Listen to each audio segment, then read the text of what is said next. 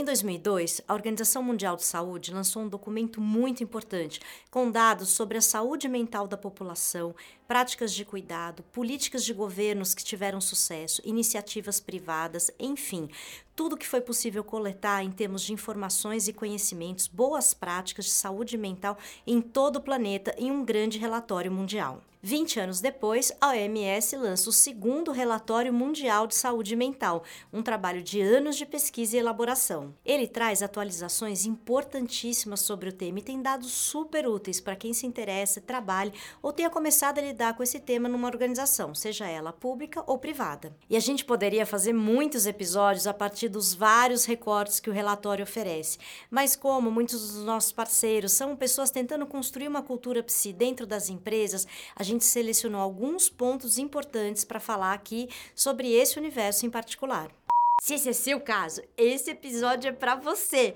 Esse aqui, ó, gente, é o relatório. Ainda não tem português, infelizmente, tá? O link tá aqui no descritivo. Ele assim é uma coisa pequenininha. Mas a gente leu, marcou, resumiu esse episódio, traz o que é de mais importante que tá aqui.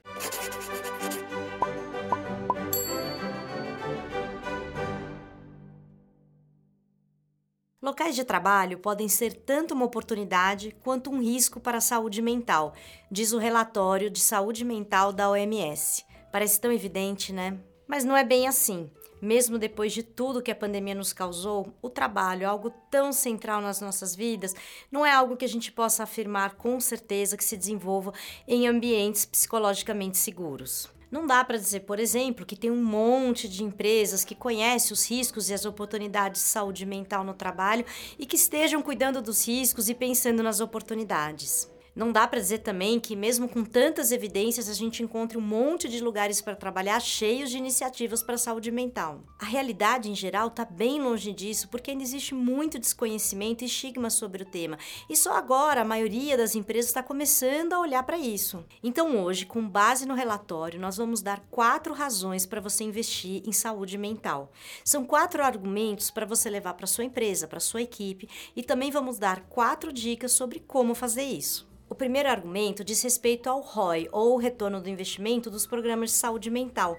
Você sabia que ele acontece em até três anos? E olha que interessante, os estudos confirmam que investir em saúde mental na empresa é uma decisão economicamente positiva e economicamente transformadora. Se você quiser se aprofundar no assunto, a gente foi buscar as pesquisas que fundamentaram o relatório da OMS. Os links estão aqui no descritivo. E não é só isso. O relatório mostra que a melhoria da saúde mental dos colaboradores está associada também à melhoria da capacidade de aprendizado, ao fortalecimento dos laços sociais, quer dizer, a capacidade das pessoas trabalharem como um time e ao aumento da produtividade.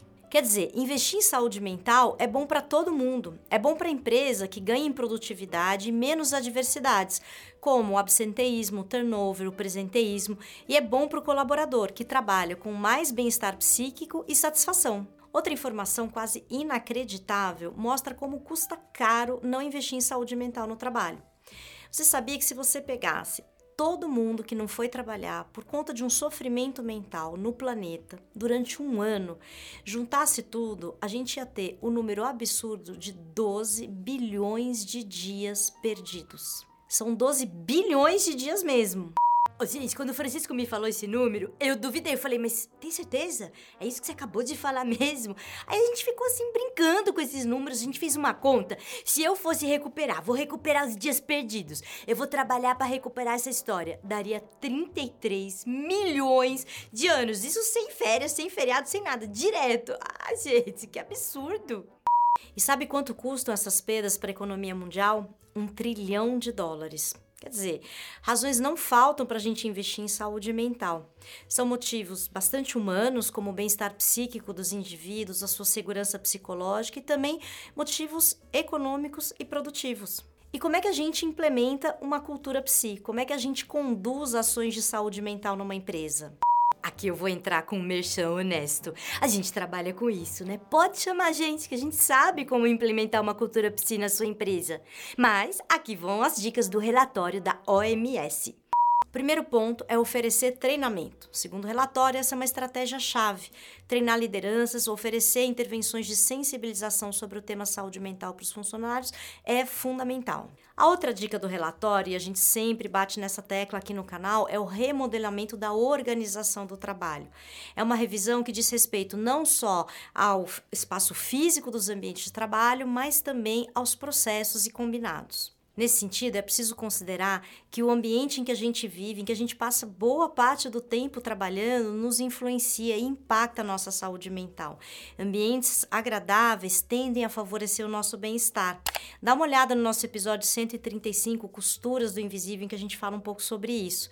E claro, ambientes sujos, degradados, desconfortáveis tendem a favorecer o estresse e o sofrimento. A terceira dica está relacionada com a segunda. De acordo com o relatório, quando a empresa consegue oferecer acordos de trabalho flexíveis, é capaz de envolver os trabalhadores no processo decisório, por exemplo, em como será o seu trabalho utilizando abordagens participativas, consegue modificar as cargas ou jornadas de trabalho a fim de promover um bom equilíbrio entre vida pessoal e profissional, ela dá um passo muito importante na construção de um ambiente psicologicamente seguro. E por fim, a quarta dica que a gente separou diz respeito ao mapeamento e gestão dos riscos de saúde mental dos colaboradores. Entre eles estão a alta demanda e a falta de variedade de tarefas, longas jornadas de trabalho, a insegurança profissional, o baixo nível de justiça nos relacionamentos e procedimentos, o bullying, a discriminação, a violência, os baixos salários, a falta de perspectiva de crescimento e a falta de suporte social no ambiente de trabalho, entre outros. Enfim, o relatório é riquíssimo. Tem estudos de caso, inclusive brasileiros, tem exemplos, tem evidências, tem conceitos, insights e também caminhos para profissionais, organizações, governos e empresas lidarem com esse tema. Saúde mental é para todos, é um direito humano básico. E investir em saúde mental é promover mudanças em que todos saem ganhando. Esperamos que esse episódio tenha sido útil. Curta, comente, compartilhe, assine o nosso canal. A gente se vê no próximo. Muito obrigada!